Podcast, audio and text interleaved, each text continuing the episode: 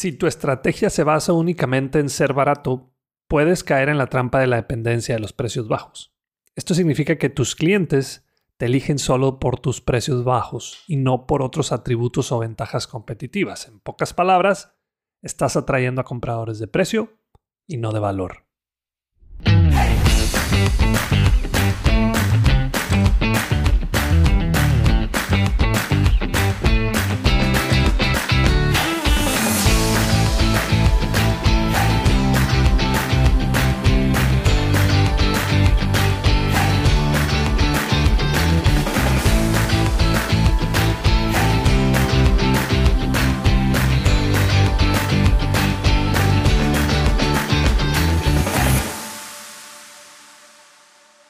Bienvenido al podcast Bueno, Bonito y Valioso. Este es el episodio 124. Yo soy Daniel Rodríguez de la Vega, TED Speaker, conferencista internacional, fundador de Creces, host de este podcast y quiero enseñarte todo lo que sé sobre cómo encontrar tu valor en el mercado para que de una vez por todas dejes de competir en precio.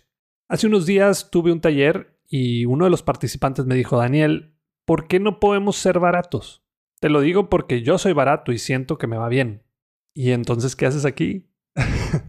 Obvio fue en tono de broma, pero sí me contestó, es que ya quiero subir mis precios, porque le gano muy poco a lo que vendo. Órale, entonces estás en el taller correcto.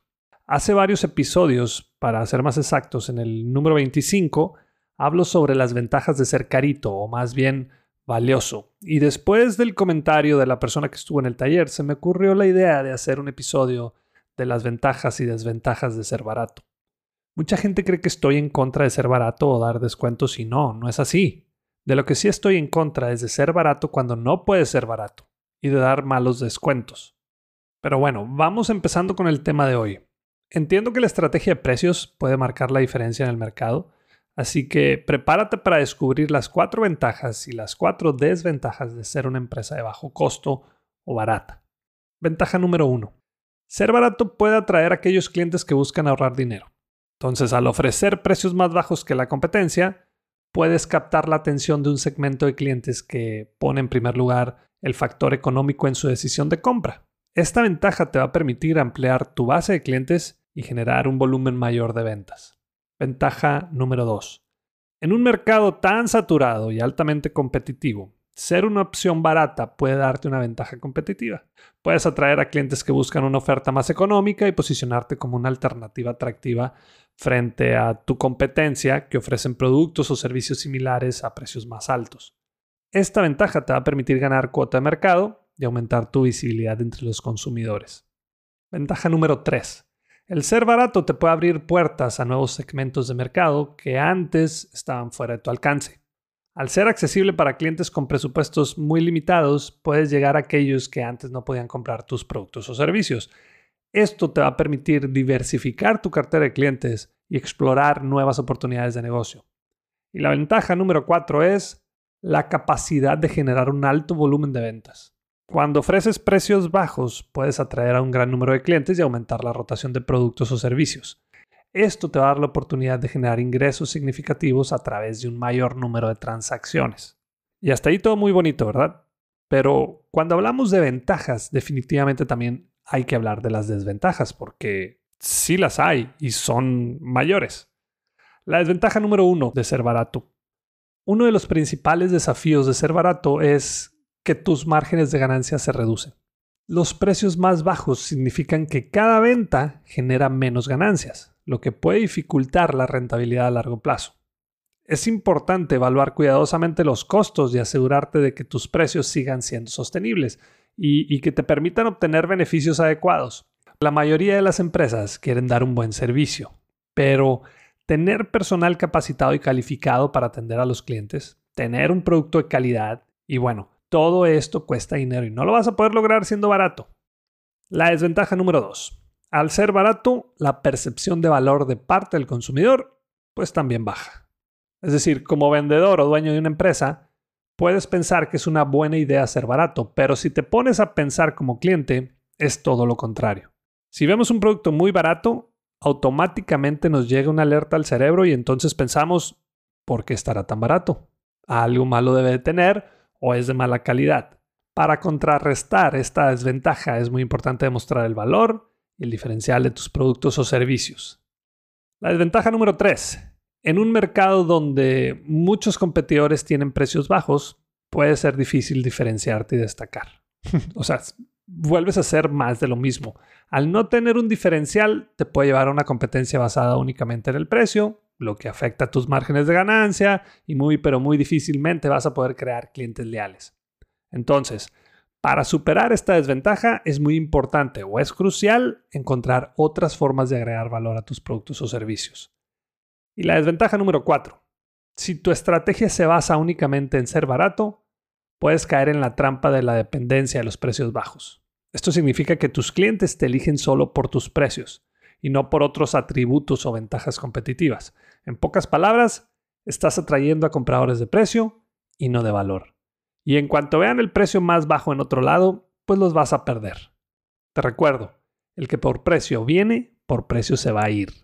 En resumen, ser barato tiene sus ventajas, como atraer a clientes sensibles al precio, competir en el mercado, acceder a nuevos segmentos y generar volumen de ventas. Pero, por otro lado, también hay desventajas, como márgenes de ganancias reducidas, percepción de calidad inferior, dificultad para diferenciarte y dependencia de la estrategia de precios.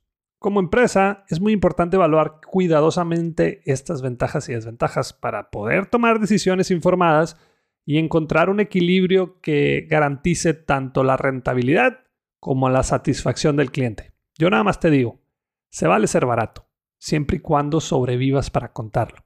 Espero que este episodio te haya dado una visión clara de las consecuencias de ser barato en tu negocio.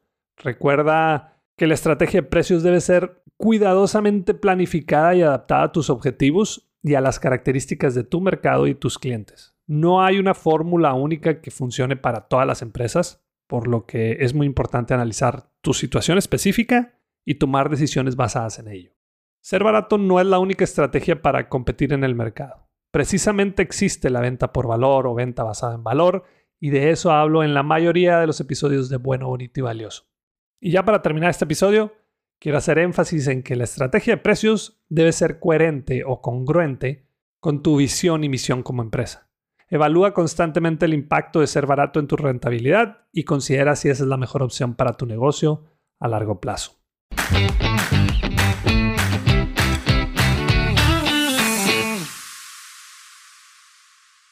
Seamos realistas. Toda la información que podamos tomar en un curso, taller o conferencia lo podemos encontrar en Internet, YouTube u otra plataforma. Pero ¿cuál es la ventaja de pagar por uno de ellos?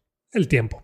En otras palabras, la curva de aprendizaje es mucho menor y es por eso que diseñamos en Creces la videollamada de mentoría. Es un espacio solo para ti, con herramientas, estrategias y tips que te pueden ayudar a cumplir el objetivo que traes de una manera mucho más rápida. Entra a crecesmx.com y en la sección de Aprendamos vas a encontrar la videollamada. Muchas gracias y continuamos. Y nos vamos a la sección de preguntas. Esta la mandó Gladys. Dice, ¿cuál dirías que es la razón principal por la que se pierden los clientes? Hola Gladys. Muchas gracias por tu pregunta. Me gustó, porque por lo general se dice por ahí que es el servicio.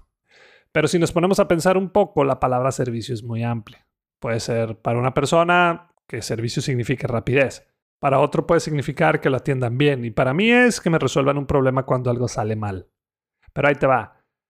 De acuerdo a mi experiencia trabajando con las empresas y sobre todo estudiando al consumidor, la razón número uno por la que te dejó tu cliente es porque no cumpliste lo que prometiste. Así es, tan sencillo como eso. Le dijiste que mañana iba a estar listo su pedido y nada. Le dijiste que la propuesta la tendrías lista para el día siguiente y ya pasó una semana. Le dijiste que tu producto tenía una garantía de un año y no has resuelto su caso. Y así nos podemos seguir con promesas incumplidas.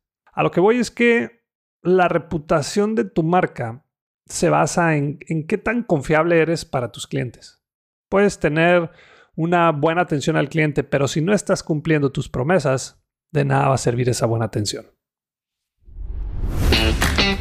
Y hasta aquí un episodio más. Si te ha gustado y servido este podcast y además quieres ayudarme a que más personas puedan cobrar un precio justo por su trabajo o servicio, que puedan vivir de lo que les apasiona y además encontrar su valor en el mercado, te pido de favor que te suscribas a este podcast, que le des clic en la campanita, que nos califiques con 5 estrellas en Spotify o que nos dejes una reseña en Apple Podcast y que también compartas los episodios con tus conocidos y en tus redes sociales. Y la próxima vez que te digan por qué tan caro, muéstrate de acuerdo y acepta lo que vales con dignidad y seguridad. Si quieres saber qué contestar después, no dejes de escuchar. Bueno, bonito y valioso.